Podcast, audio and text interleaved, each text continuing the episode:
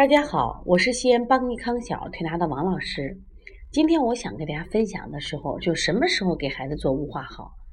我们发现啊，现在孩子到医院去看病啊，特别是有咳嗽的话，呃，经常医生会开雾化。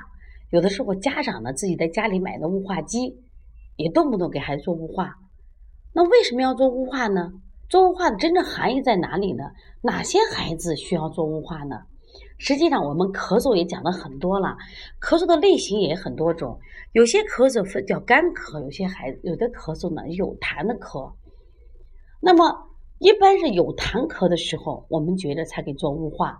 那雾化呢，其实它里边一般有一些激素或者一些化痰的药，可以让它痰化稀，它可以让我们的支气管进行扩张，这样痰孩子的痰就咳力的话容易咳出来，或者通过什么呀？就是代谢出去或拉出来，那我们孩子的咳嗽就减轻了。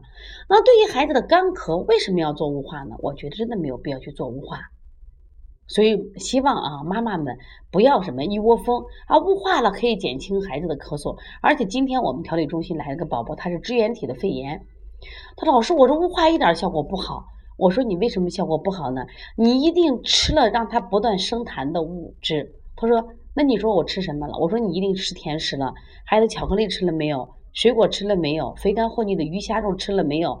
我说你一边做雾化，是让他把痰化稀，你一边要吃给他生痰的这个，呃生生痰的食材。我们常说鱼生火，肉生痰。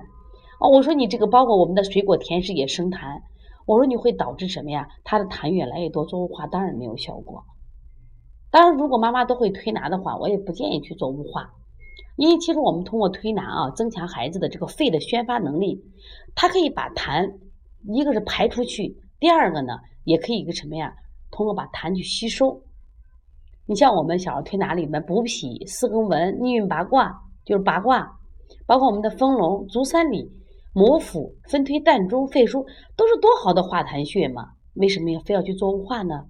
所以多学学小儿推拿知识，掌握一些中医的育儿技能，我想。我们就可以什么呀？用我们的知识和双手来保护孩子，完全可以摆脱雾化机。